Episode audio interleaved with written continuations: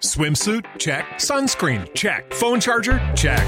Don't forget to pack the 5 Hour Energy. It fits great in a pocket or carry on, and the alert feeling will help you arrive ready for anything. Now get 20% off when you use code 5HE Travel at 5hourenergy.com. Expires April 30th. One time use only, not valid with other discounts. Remember, visit 5hourenergy.com and use code 5HE Travel to save 20%. Actualiza Retail, episodio 9. Preguntas y respuestas. ¿Marketplaces locales sí o no?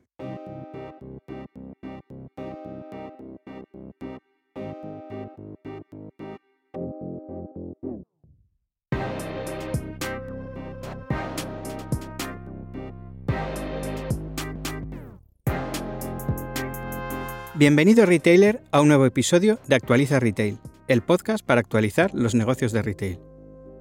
Si quieres volver a conectar con los consumidores actuales o buscas adaptar el comercio de tu ciudad a los retos de la digitalización, quédate a escuchar Actualiza Retail.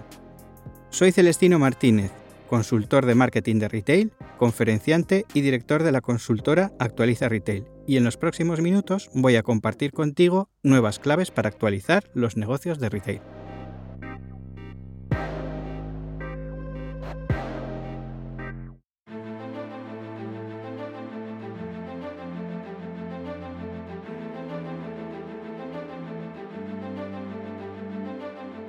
Os doy la bienvenida a todos a este primer webinar abierto del podcast Actualiza Retail.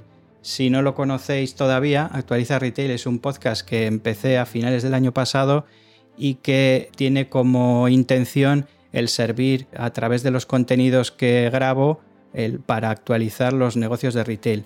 Para los que no me conozcáis, yo soy Celestino Martínez, soy consultor de marketing de retail, conferenciante y director de la consultora Actualiza Retail que está especializada en programas de dinamización y formación de áreas comerciales urbanas.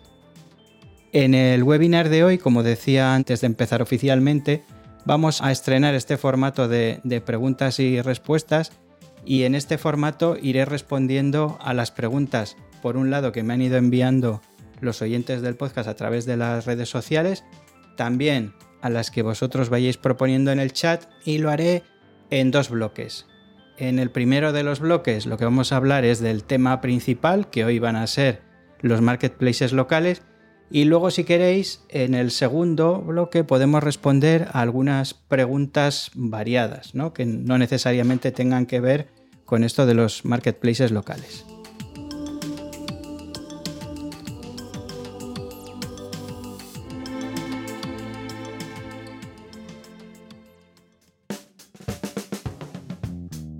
Pues nada, vamos allá con las preguntas y en este bloque nos vamos a centrar en los marketplaces locales. La primera pregunta es ¿por qué hablamos hoy de marketplaces locales? Porque esto no es ni mucho menos nuevo. Lo que pasa es que especialmente tras el COVID hay una avalancha de proyectos de e-commerce para retailers y de marketplaces para ayuntamientos, instituciones asociaciones de todo tipo. Y estos marketplaces que son pues tipo lo que conocemos todos como Amazon, Zalando y, cosas así, digamos que la proliferación de estos planteamientos de marketplaces locales viene por una simplificación de un análisis de la digitalización y la respuesta que tiene que dar el comercio local a esa, digitalización. Y esto no es nuevo de ahora, y esto ya pasaba antes de esta simplificación de, ese análisis ya pasaba antes del COVID, pero ahora, como todo lo que ha tocado el COVID, lo ha acelerado, ¿no? El planteamiento este simple es, como mi enemigo es Amazon y Amazon es un marketplace, pues yo, para competir con Amazon, pues monto un marketplace. Entonces, aparte ya de la lógica, o si me apuráis, el absurdo que podría ser esto, de, de puro simple que es, vamos a empezar por no cuestionarlo, pero por decir que la mayoría de estos marketplaces locales se montan alrededor de una subvención y finalizan cuando la herramienta se cuelga en la web, ¿no? Tenemos ya el, marketplace y ya está. Había una subvención para montarlo, se ha montado y listo. Y ahora que funcione, ¿no? Y esto, eh, aparte de, ser muy simple, es, es muy insuficiente, porque la herramienta en sí solo es una herramienta y de hecho es el inicio de todo. Y lo que realmente interesaría después es lo que vas a hacer con esa herramienta. Esto explicado así no se entiende de la misma manera que si pongo un ejemplo que suelo utilizar mucho, que es el de la raqueta de Nadal. Nadie en su sano juicio pensaría que por comprar la misma raqueta con la que juega Nadal tiene la más mínima posibilidad de ganar un partido o de hacer un juego o de devolverle una pelota a un tenista profesional. Sin embargo, en casi todo lo que toca la tecnología, tenemos mucha predisposición a confundir la herramienta con el resultado de la herramienta, la herramienta con la habilidad que se necesita para utilizar esa herramienta, ¿no?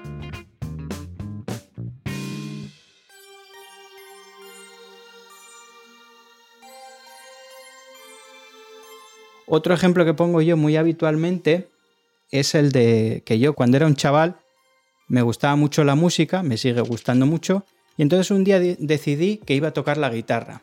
Y entonces me fui a una tienda de música, de instrumentos de música, me compré una guitarra y un libro y pensé que con eso ya estaría. Evidentemente nunca he tocado la guitarra, no sé ahora ni dónde tengo la guitarra ni el libro, pero era un planteamiento bastante absurdo.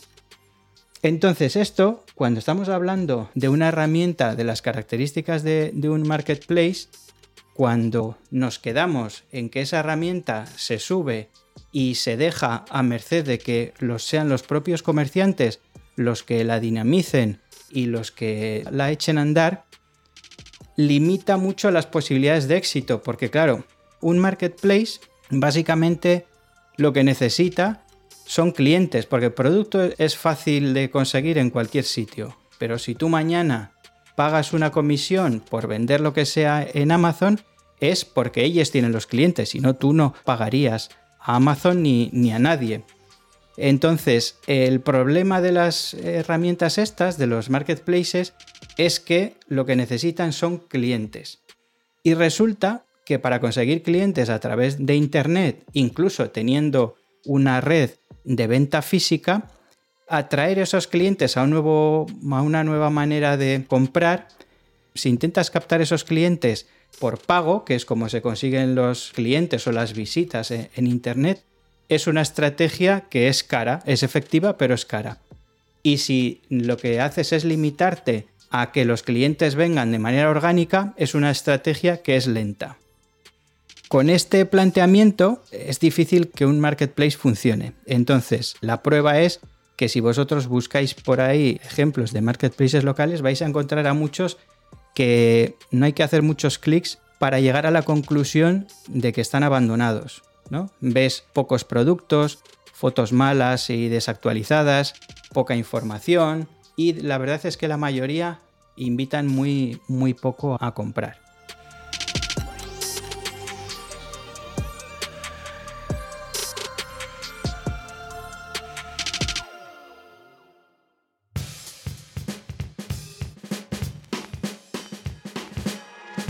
Vale, pues con esto que he dicho, podíamos preguntarnos si Marketplace sí o Marketplace no. Pero en realidad no quiero contestar a esa pregunta o no quiero contestarla ahora o no quiero contestarla sin mucha más información. Yo lo que preguntaría ahora es, más que Marketplace sí o no, es Marketplace para qué y para quién. Porque si se trata de facilitar el consumo local, igual lo que no tiene sentido es replicar a Amazon, ¿no? Si yo esperase del comercio local lo que tengo en Amazon, ya tengo Amazon, ¿no? Por otro lado, no tiene sentido que para hacer una compra de ciertos productos que te salgan 200 referencias a partir de una búsqueda. En principio, a lo que tenemos que llegar para decidir si un marketplace tiene sentido o no es hacer el recorrido a la inversa. Es decir, Amazon ya sabe quién es su cliente, qué necesidades tiene, qué expectativas y cómo tiene que funcionar para que ese cliente compre. Pero nosotros generalmente, a pesar de que los tenemos muy cerca, de que vivimos al lado de ellos y que muchas veces los tenemos en nuestras tiendas, tampoco sabemos mucho de nuestros clientes. Suelo poner el ejemplo de que yo cuando salgo a correr, tengo como muchos que salimos a correr, una aplicación de estas para medir las distancias, las pulsaciones y demás. Y resulta que como muchas de estas aplicaciones las han ido comprando las marcas comerciales, pues por ejemplo en mi caso, Adidas sabe que yo me estoy preparando para correr una carrera y eh, mi vecino, el que tiene una tienda de deportes, igual no sabe ni que yo corro y tampoco, por supuesto, va a saber qué necesidades tengo respecto a esa actividad, ¿no? Entonces, lo primero es conocer las necesidades y las expectativas de estos clientes locales que tenemos, identificar qué es lo que consideran valioso de nuestros comercios y a partir de ahí montar una experiencia física y utilizar todos los recursos tecnológicos y online que vayan a aportar algo como conjunto. Es decir, yo voy a conocer qué es lo que tú necesitas o cuáles son las cosas por las que me comprarías a mí y a partir de ahí digo, si vienes a la tienda física, lo que necesitas y lo que esperas es esto. Vale, pues lo tengo. Y si además quieres comprar pues desde tu casa o quieres informarte antes de venir o lo que sea, todas esas expectativas que tienen que ver con el conjunto que hacen lo físico y lo online, lo hacemos, pero sabiendo jugar nuestras cartas y conociendo al cliente. No a ciegas intentando copiar a empresas que tienen un conocimiento de años, unos presupuestos prácticamente infinitos y unas posibilidades que además igual no son las que nuestro cliente necesita. Entonces, a partir de aquí, puede que un marketplace sea una buena idea para algunos negocios y para otros será mejor otras herramientas. Porque un marketplace hay que tener en cuenta que hay que actualizar un catálogo, ¿no? Fotos, productos, marcas, cada artículo con varias fotos, con descripciones, porque esto es lo que estamos acostumbrados a encontrar ahora mismo, ¿no? Comunicación, hay que tener cubierta la logística y luego hay que tener en cuenta que muchos de estos marketplaces eh, los, los dinamiza una empresa tercera y que se lleva un margen ese margen directamente para algunos negocios es más de lo que ellos ganan o se aproxima mucho a lo que ellos ganan. En los marketplaces de los que he conseguido información, los márgenes son de un 12 a un 18%. Entonces, esto, si tú te tienes que tomar estas molestias, este trabajo que al final son unos recursos que tú desvías a una actividad, si además le tienes que quitar un 12 o un 18%, pues, pues según qué negocio tengas, evidentemente no te va a resultar rentable.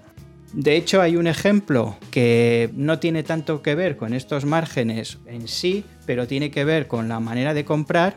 Por ejemplo, es eh, lo, lo, que le pasa a Primar. Primar durante el confinamiento ha tenido todas las tiendas del mundo cerradas, ha perdido cientos de millones y la razón es porque ya hace años había probado a vender online y no le salían las cuentas. ¿Por qué? Pues porque Primark, su negocio funciona a partir de que tú vayas allí y salgas con dos o tres bolsas llenas de productos y haces cestas de 40 y 50 productos. Comprar online 40 o 50 productos es una labor mucho más compleja que hacerlo en una tienda física tal como ellos lo tienen dispuesto. Entonces, ¿qué pasaba? Que hacían cestas muy pequeñitas de productos con un precio muy bajo y entonces todos los gastos de logística y demás se comían el beneficio. Entonces, habrá que ver, dependiendo qué tipo de negocio tengas, qué márgenes y qué equipo y qué circunstancias, si es una buena opción o no.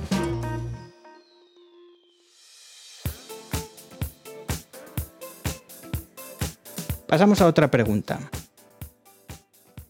¿Cómo saber si un marketplace es adecuado o no? Como decía antes, lo principal y lo primero es pensar en el cliente final y tratar de saber lo que espera de ti, ¿no? Por ejemplo, cuando yo compro en la librería de mi pueblo, no espero que sea lo mismo que si compro en la FNAC o la Casa del Libro. Hay cosas que son distintas, unas son mejores, otras son peores, y yo hago mi balance y decido que para mí es más interesante comprar en la librería de mi pueblo y me adapto a lo que hay. Entonces, en este caso, lo que necesito es básicamente un canal en el que poder comunicarme para hacerle mis pedidos y que cuando lo reciba me diga, oye, pues ya están aquí tus libros y yo voy a recogerlos. Y lo que valoro es el trato con ellos, el ambientillo que hay ahí, que bueno, pues veo a otra gente del pueblo, incluso algunos detalles que puede tener de vez en cuando. Por ejemplo, y esto te permite ver las diferencias, cuando yo hablo de, de que el comercio local tiene que saber jugar sus cartas, es que en una partida de cartas tú tienes unas cartas y otros tienen otras. Y tú con las tuyas lo que tienes que hacer es jugar lo mejor que puedes la partida. Y en este caso es igual. Seguimos con los marketplaces, ¿vale? ¿Cuándo podría ser recomendable montar un marketplace? Como decía antes, es una pregunta difícil de contestar porque hay una parte que no se habla de ella a menudo cuando se habla de los marketplaces y es de la rentabilidad, ¿no? Es decir, oye, todo esto lo hacemos para conseguir rentabilidad y lo que no es fácil encontrar son datos de facturación de marketplaces locales. Sí podemos saber el coste que ha tenido montar esa plataforma, pero digamos que ese es un coste que paga pues la institución en cuestión, ¿no? Pues el ayuntamiento o lo que sea. Pero lo que no sabemos, por lo menos no es fácil de encontrar, es, vale, una vez que esto está montado, ¿cuánto factura? ¿Cuánto se vende? De lo poco que he encontrado es un marketplace que se dedica a la venta de alimentación y las cifras para la proporción de comercios que hay en ese marketplace son muy bajas. Seguramente todo esto irá evolucionando y no dudo que habrá algunos marketplaces que terminarán funcionando bien y terminarán con cifras de facturación potentes, pero por ahora es difícil encontrar las cifras.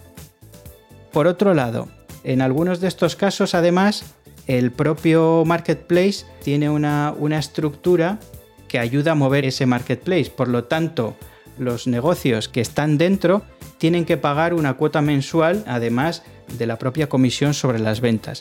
Esto, que es una buena idea, es decir, oye, esto hay que moverlo, no puede ser que la dinamización quede en manos del comerciante, esto tiene que hacerlo un profesional pero sí que es cierto que eh, lo que hace es elevar más el listón de la rentabilidad.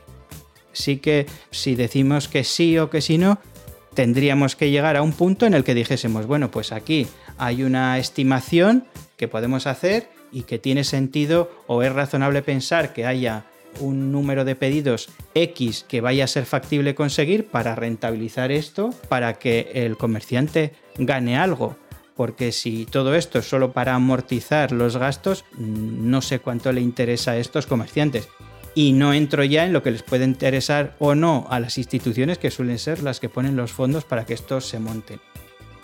Lamento no poder decir sí o no porque de los aspectos puramente económicos hay poca información y luego pues los casos de estudio que hay por ahora son poquitos.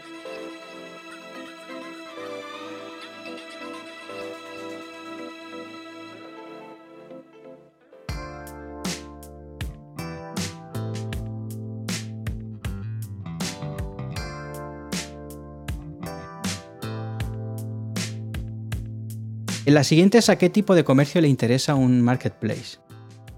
Como decía antes, yo casi voy a empezar por los que no les interesan. Aquellos que tienen márgenes bajos y precios pequeños, no es fácil que les vaya a interesar porque van a necesitar volúmenes de venta muy altos para rentabilizar esos recursos que tienen que dedicar, ¿no? Porque incluso más allá de la posible inversión económica que tenga que hacer un retailer, hay un recurso que no se suele tener en cuenta que es la dedicación de tiempo. Y el tiempo en un negocio es dinero y hay un coste de oportunidad, que es decir, oye, si yo en lugar de dedicarle X horas a la semana o al mes a esto, si se lo dedicase a esta otra área de mi negocio, ¿me estaría dando más o no? Otro tipo de negocio que creo que no es de los que mejor puede funcionar en un marketplace de estos es el que es revendedor de productos bastante conocidos, porque precisamente a golpe de clic tienen la comparación. Eh, sin embargo, puede ser que se defiendan mejor productos que son propios o productos que no son tan de marca, ¿no? Alimentación no son productos fácilmente comparables y bueno, tienen otra serie de dificultades para comercializarlas en online, como es el tema logístico, porque tienen algunas necesidades especiales de conservación y demás. También en muchos casos son productos con márgenes muy, muy bajos y con precios que cambian casi de día en día. Pero bueno, sí que en este aspecto, especialmente los que sean un poco más especiales, que busquen ese producto de más calidad o por ejemplo denominaciones de origen y demás, podría ser que tuviesen sentido en un marketplace. Pero bueno, en resumen, lo que recomendaría sería hacer muchos cálculos y de esos cálculos tener en cuenta el tiempo y el dinero que voy a dedicar ahí y si lo dedico a otra parte de mi negocio, si me va a rendir más. Porque además, tristemente, la mayoría de los comercios no disponen ni de tiempo ni de recursos económicos ilimitados o muy abundantes para hacer experimentos.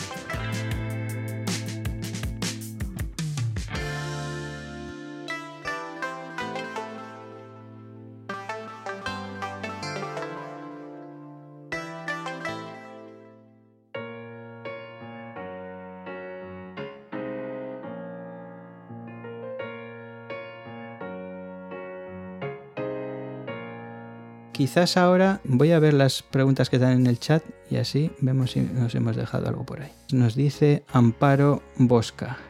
Si vemos desde la óptica de que el alcance es local y que muchos comercios pequeños solos no pueden tener y mantener su propia web y posicionarla, ¿no es más fácil posicionarla de manera conjunta? Y a la vez les facilita la presencia en Internet a los más pequeños que de manera individual lo tienen muy complicado. Vale, Aquí hay dos cosas que se juntan, que es el, posicionamiento con el tener una oferta de producto o un surtido de producto disponible en Internet. No sé cuánto hay que posicionar, sobre todo en, los pueblos pequeños, ¿no? Si yo quiero comprar en mi pueblo, lo que, lo que hago es poner zapatería, en mi pueblo se llama Rigorriaga, vale, pues pongo zapatería a Rigorriaga y me salen las zapaterías que hay en Arrigorriaga, no tengo que posicionar nada, lo que tengo que tener es un perfil en Google My Business con la información adecuada. Es decir, que si yo pongo zapatería me salga, que si tengo un teléfono que salga, si tengo un WhatsApp, si atiendo a domicilio, si tengo redes sociales o si lo que sea. Por eso decía que es muy importante conocer cuáles son las necesidades del cliente y cómo de diferente actúa cuando quiere comprar en el pueblo. Yo si estoy en mi casa y quiero comprar unas zapatillas de no sé qué marca, pongo en un navegador zapatillas de no sé qué marca y me saldrán no sé cuántos resultados. Y ahí va a ser prácticamente imposible que se pueda posicionar la tienda de deportes de mi pueblo. Cuando hablo de que cada uno juegue sus cartas, es entender que el que quiera comprar en nuestro pueblo va a buscar esa información en clave pueblo. Entonces pondrá zapatillas a Rigorreaga, muebles Bilbao, pescadería Lleida. Y entonces saldrá, no hay que posicionar nada, hay que tener la información como hay que tenerla. Y a partir de ahí abrir los canales que sea razonable tener abiertos.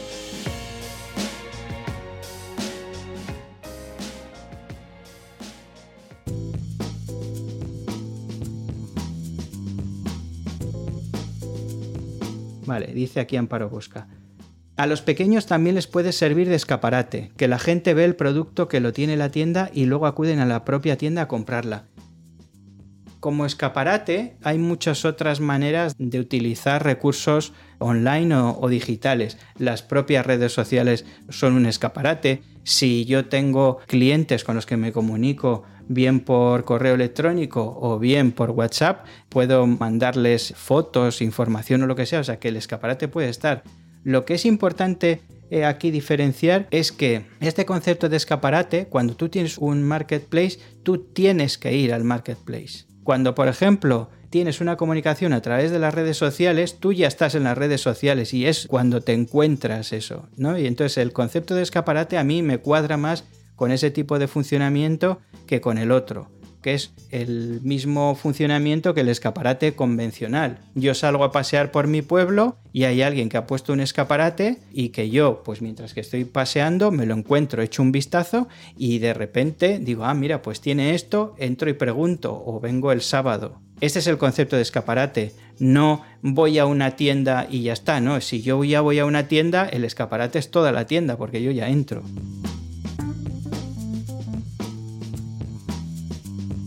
Dice César Palazuelo. ¿Es más interesante que cada comercio se haga su propia web? Aquí estamos en lo mismo. O sea, lo que es interesante es conoce a tu cliente y a partir de ahí investiga qué es lo que quiere o lo que necesita, cuáles son las expectativas que tiene respecto a comprar en tu tienda y a partir de ahí elige los canales que mejor te vengan. Porque una web también tiene un coste y también hay que actualizarla. Y además una web es solo algo informativo. Entonces, hay una serie de recursos digitales que yo iría de menos a más, ¿no? Es decir, oye, ¿cuál es lo que yo tendría ahora impepinable? Pues un perfil de Google My Business bien hecho, un número de WhatsApp abierto para que eh, tener comunicación con los clientes, perfiles en ciertas redes sociales en función de mis clientes, si ellos están allí o lo utilizan, y luego, pues posiblemente un pequeño sistema de comunicación a través de correos electrónicos y de ahí en adelante todo lo que sea que sea porque hemos tomado la decisión de que realmente es eso lo que necesitamos. ¿Qué es una web? Pues es una web y luego ya veremos. Hay muchos tipos de web. A mí si me dices que es interesante que un comercio tenga su propia web, sí.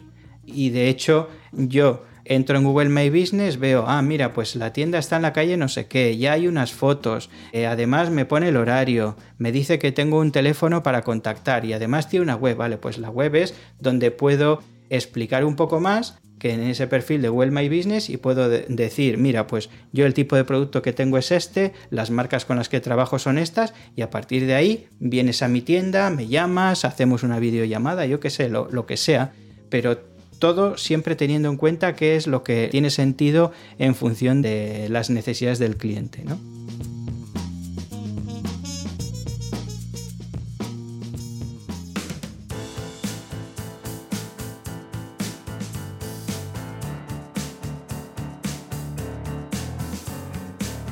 Aquí dice, en términos generales es difícil encontrar información financiera de ningún negocio online. Podríamos empezar por el propio marketplace de Amazon. Sí, sí, pero bueno, al final Amazon es un negocio que es privado, pero la mayoría de los marketplaces pues se montan eh, con dinero público. Entonces el que no haya información, pues no sé, cada uno que piense lo que quiera, pero algo debiera haber.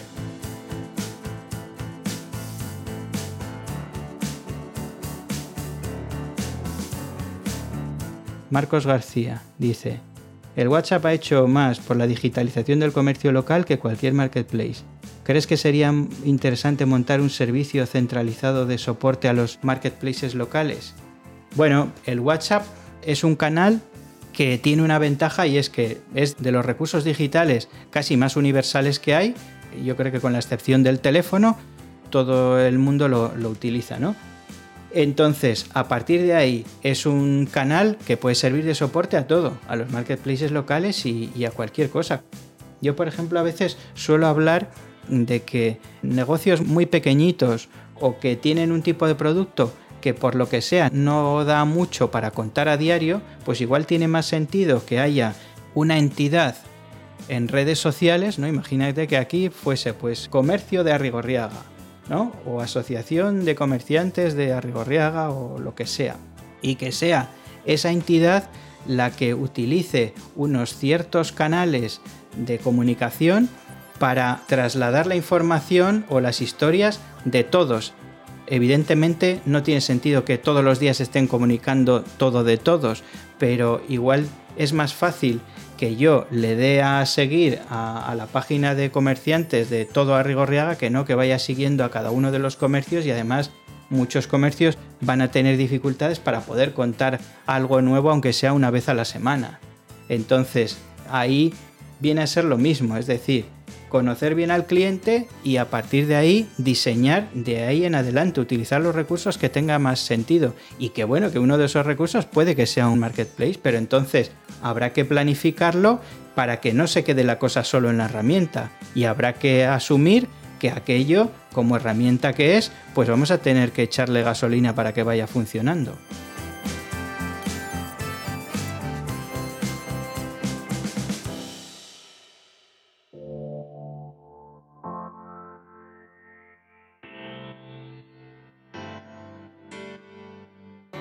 Vale, Dioscorides Casquero dice, en Aragón tenemos dos muy buenas experiencias en Binefar y Teruel. Es mucho más que hacer una web, incluye herramientas de fidelización, formación del comerciante, marketing, etc. Esto es lo que estaba diciendo yo ahora mismo, ¿no? Que al final, si se queda en la herramienta, no sirve de nada tiene que haber como dos capas paralelas.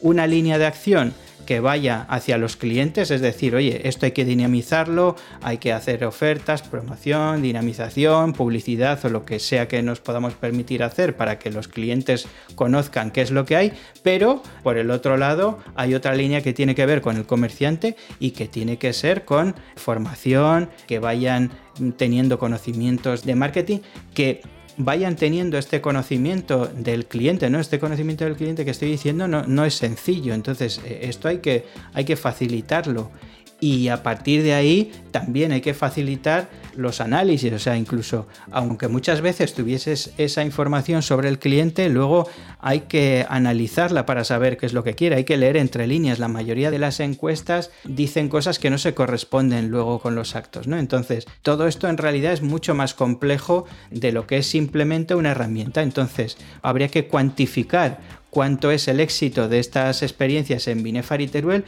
pero ya como poco el que se haya ido más allá de quedarse en la sola herramienta ya es un buen punto de, inicio, ¿no?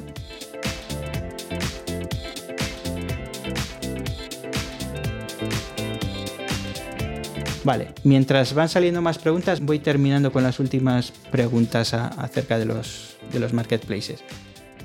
¿Qué marketplaces me pueden servir de referencia? Eh, yo los que me han dado impresión de que están funcionando y que parece que tenga posibilidades de funcionar bien son Cerca con Z, que es un marketplace del comercio local de Zaragoza, Mercado 47, que es un marketplace de mercados de abastos de Madrid, y Manzanin, que es una combinación de mercados y tiendas de alimentación de Barcelona. Estos tres, en principio, y aquí es donde me vuelvo a encontrar la misma piedra que hablaba antes, es decir, no tengo información eh, económica para valorar cuánto es ese éxito en cuanto a facturación, pero por lo menos la presentación, eh, se ve que los productos están actualizados y demás. Y bueno, pues eh, es de lo mejor que me he encontrado. Luego ya el concepto de éxito, cada uno que lo califique como crea conveniente.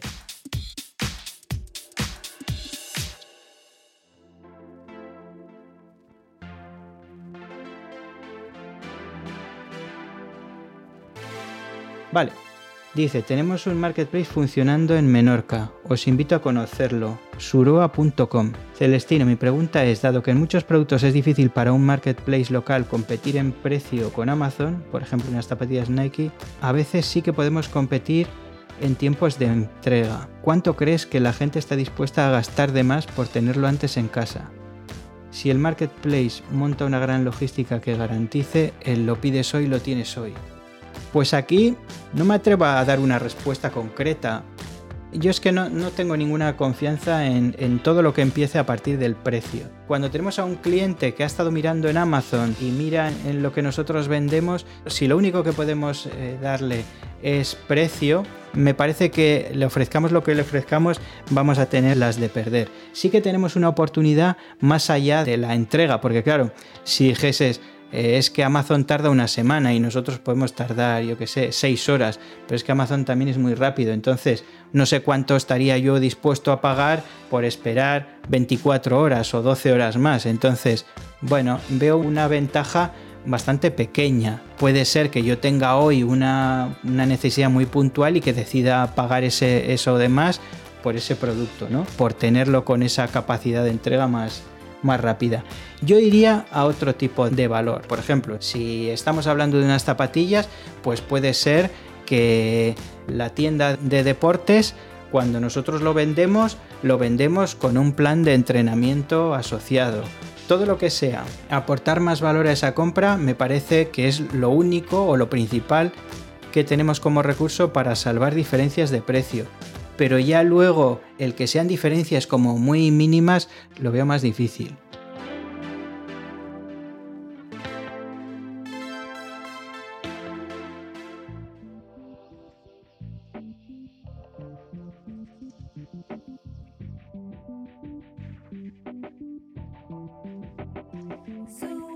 Vale, pues si os parece, vamos a cerrar aquí la ronda de preguntas de los marketplaces locales Y eh, si queréis, en el chat podéis hacer alguna pregunta más de lo que queráis. Y yo voy a hablaros de un tema por el que me han preguntado mucho en estos días, que es el de la gestión de colas. Y, me, han preguntado específicamente si la gestión de colas es solo para tiendas grandes, porque yo decía que estos días que a pesar de que todos tenemos más paciencia porque, bueno, pues eh, somos conscientes del tema de los aforos y demás, pero en algunas tiendas tenemos que soportar colas que nos ponen las cosas muy difícil, ¿no? Entonces, vale, yo quiero comprar en el comercio del pueblo, pero si, si la compra empieza con una espera improductiva de media hora en la calle y a la intemperie, pues es que me lo pones muy difícil, ¿no? Entonces, yo decía que la gestión de colas es un recurso que en realidad es bastante sencillo de manejar, ¿no? Eh, por ejemplo,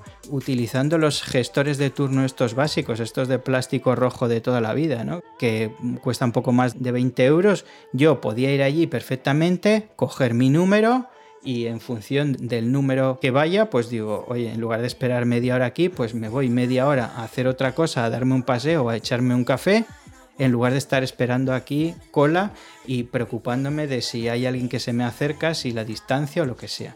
La gestión de colas es para todos, seas grande o pequeño. A partir de aquí salía también otra pregunta relacionada que tenía que ver con el tiempo que está un cliente en una cola y decían, ¿Cómo compaginas el trato con el cliente cuando está en una cola? Mm, yo, más que preocuparme por eso, lo que me preocuparía es por eliminar la cola. O sea, lo principal que puedes hacer para gestionar una cola es eliminarla. Vale, pues antes de terminar, María Ortiz, espera, dice aquí, a medida que se va aumentando el aforo, habrá ya menos colas.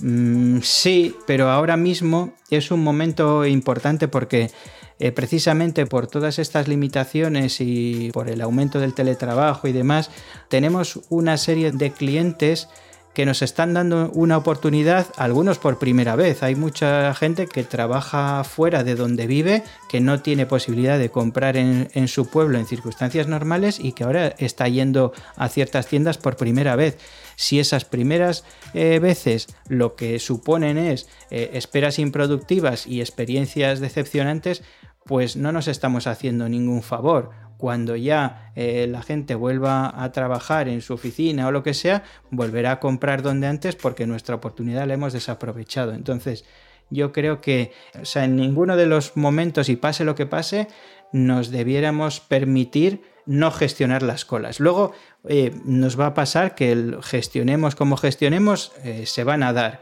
pero por lo menos que hayamos puesto todo de nuestra parte para hacer que sean las menos posibles.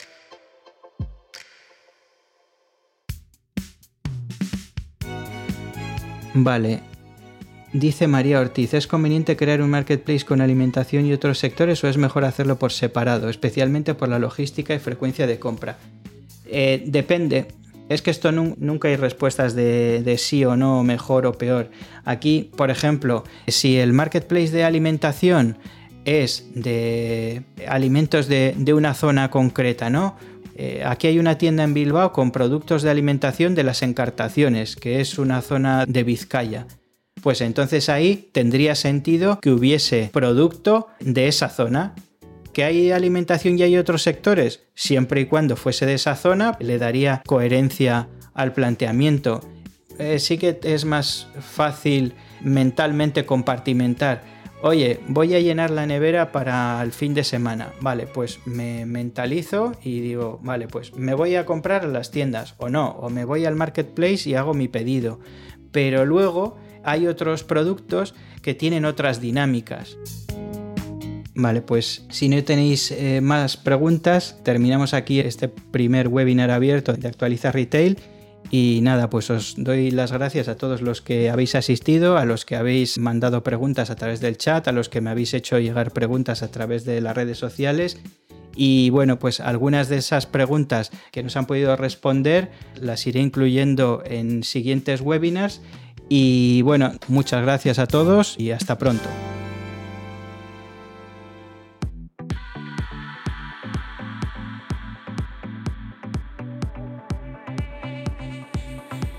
Hasta aquí el programa de hoy de Actualiza Retail. Si quieres profundizar en alguno de los temas que he presentado en este episodio, te animo a que visites el post de mi blog desde el enlace que he incluido en las notas del programa. En el post podrás ampliar las informaciones de algunos temas a partir de las fuentes que cito. Si este episodio te ha parecido interesante y útil para tu negocio, no olvides compartirlo con otros retailers, dejar una reseña en Apple Podcast, un me gusta en ebooks o seguirme en Spotify. Si quieres que imparta un webinar o un taller online para tu evento o institución o quieres información sobre los programas de actualización para áreas comerciales, puedes contactar conmigo a través de mi web personal celestinomartinez.com más claves para actualizar tu negocio de retail en el próximo episodio. Hasta pronto, retailer.